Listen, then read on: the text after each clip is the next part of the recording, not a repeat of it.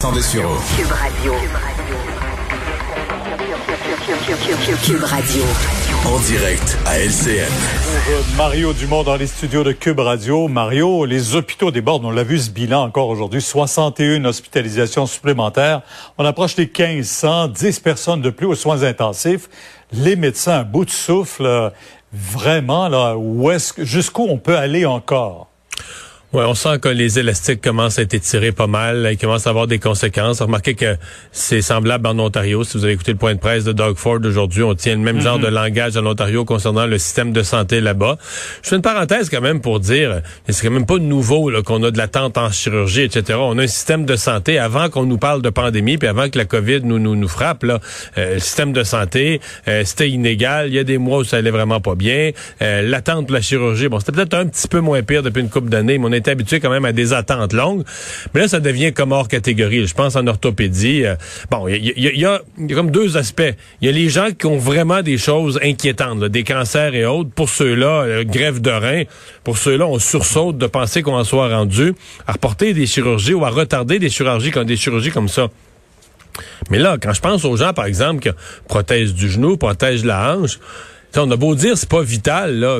Quand c'est toi, euh, c'est douloureux. Là, tu prends des antidouleurs. Les antidouleurs créent des dépendances. toutes sortes de problèmes liés à ça. Plus la souffrance physique, plus l'incapable, l'incapacité de, de bouger, de marcher, de se déplacer normalement, etc. Mais là, on compte, on parle en années pour ces gens-là. On parle d'un an à deux ans.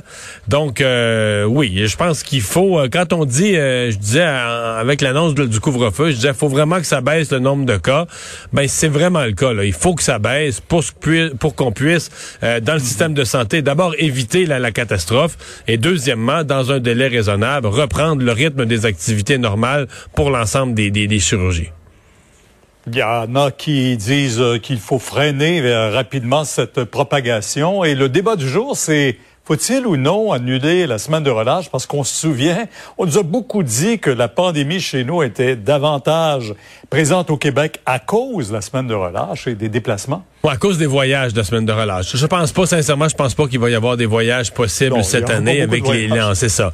Bon, la vraie question, d'abord, Antoine Robitaille, ce matin, a signé un texte très important, très intéressant dans le journal. Ça mérite d'être lu, là, franchement, sur, bon, si c'est pour avoir des jeunes qui sont enfermés dans la maison avec rien à faire, euh, pas d'activité possible, etc., et qu'on est très en retard dans le programme scolaire, vaudrait peut-être mieux euh, qu'on annule la semaine de relâche, qu'on garde les jeunes à l'école. Là-dessus, euh, je pense qu'Antoine amène un point intéressant. Là. Maintenant, si j'étais au gouvernement, je le dis bien candidement, je prendrais pas la décision aujourd'hui. Je me donnerais du temps, au moins encore quatre semaines, peut-être. Il n'y a pas d'urgence à prendre cette décision-là. Pourquoi? Pour voir l'état de la pandémie, pour voir est-ce qu'il va être possible pour les jeunes de faire des activités si jamais euh, il y a une semaine de relâche, pour voir l'ampleur du retard qui va être au niveau scolaire. Mais peut-être qu'on aura le besoin inverse. Peut-être que s'il y a beaucoup de contagion dans les milieux scolaires, qu'on a encore beaucoup d'éclosions dans les milieux scolaires, on voudra renvoyer les jeunes à la maison pour une semaine, un peu comme l'effet qu'a eu le temps des fêtes. Là. Quand on sépare les jeunes, qu'on les renvoie chacun chez eux, ça, calme les éclosions dans les écoles. Donc le gouvernement a besoin de plus d'informations pour prendre la décision. Et je, comprends que le gouvernement, on n'exclut pas cette hypothèse. Je pense que enlever la semaine de relâche pourrait devenir une bonne chose, mais je pense qu'il faut se donner le maximum de temps pour voir l'état de situation. C'est très difficile à ce moment-ci de savoir où on en sera, là, mettons, à la première ou deuxième semaine de février décision qui pourrait venir de soi. Euh, maintenant, à Ottawa, on sait, ben, comme à Québec aussi, on a toujours un calendrier fixe pour les élections maintenant, sauf dans les cas de gouvernement minoritaire, et on sait que M. Trudeau en dirige un présentement. Est-ce que ce remaniement d'aujourd'hui euh, mènera vers des élections rapides? La réponse est oui. Euh, en tout cas, une préparation d'élections rapides, parce que dans un gouvernement minoritaire, M. Trudeau contrôle pas ce que fait l'opposition. Mais lui se prépare à des élections rapides, ça, ça me paraît euh, très évident. Euh, deux choses. D'abord, le fait que le ministre Navdip Baines, parce que ce qui a provoqué le remaniement, c'est que lui se retire de la mhm. vie politique. Mais ben, lui, il se retire de la vie politique parce qu'on lui a demandé, tu te représentes-tu ou tu te représentes pas? Et ça, c'est le choix qu'on demande aux candidats quand une élection est imminente. T'es ministre, si tu te représentes pas, on va enlever, on va t'enlever comme ministre, on va donner ton poste de ministre à un autre. Alors ça, ça s'est fait parce que on se prépare à des scénarios d'élection, mais aussi le fait que François-Philippe Champagne, qui est un des plus habiles politiciens, un des plus sympathiques sur le terrain, qui est aux affaires étrangères. Mais aux affaires étrangères, c'est bien le fun. Là. Tu rencontres des ambassadeurs des quatre coins du monde, mais tu rencontres pas les électeurs des comtés au Québec. Alors là, on le ramène dans un dossier économique où il va y avoir un gros chéquier parce qu'avec la relance, on va mettre beaucoup d'argent dans les dossiers économiques, dans la relance économique. Alors préparez-vous à voir François-Philippe Champagne faire des annonces dans toutes les régions du Québec avec des chefs d'entreprise, des grandes, des petites, des, PME. Alors plutôt que de se promener de Paris à Mexico à Berlin, euh, il va se promener de Forestville à Mont-Laurier à Quaticook. il va faire le tour du Québec. Ben, Mario, merci. On vous écoute dès 10 euh, heures demain matin sur LCN. Au revoir. Au revoir.